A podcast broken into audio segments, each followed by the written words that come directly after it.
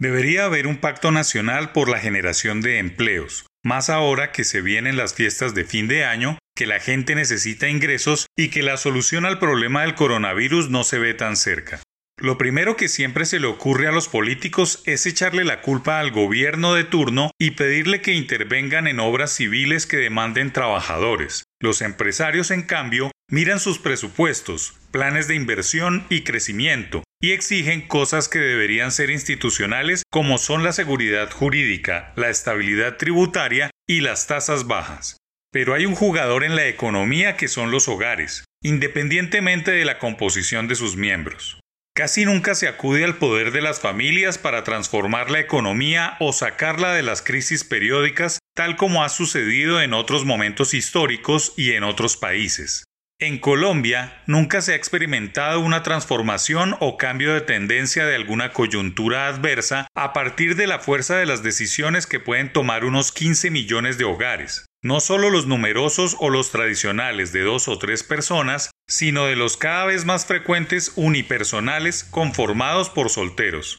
Si una buena parte de ese universo de hogares con ingresos suficientes decide contratar más servicios en su domicilio para ayudar a generar trabajo informal o formal, las cosas pueden cambiar en poco tiempo y esa contribución se convertiría en un acto elocuente de contribución a mejorar la economía en el corto plazo. Los hogares son la principal fuente de trabajo para los servicios domésticos, varios como choferes, cocineros, aseadores, vigilantes, mayordomos, maestros de obras, pintores, niñeras, electricistas, peluqueros, entrenadores personales y jardineros, entre otras muchas actividades que se contratan permanentemente, donde también se pueden sumar paseadores de perros, asistentes personales, secretarias, cuidadores de ancianos y toda una suerte de personas dispuestas a hacer lo necesario para ganarse un salario.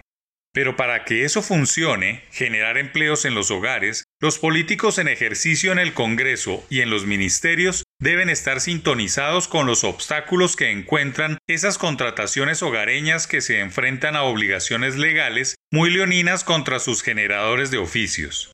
Aún es increíble que en Colombia no se haya legislado sobre el trabajo por horas, que los congresistas ni los dos ministros de Trabajo de esta administración hayan logrado avanzar en una materia tan básica. Siempre que se quiere desvirtuar el trabajo por horas, se pone el foco en las empresas o en el gobierno como generadores de empleo, pero nunca se mira a las familias y las inmensas posibilidades que éstas tienen para contribuir a los ingresos de un inmenso sector informal.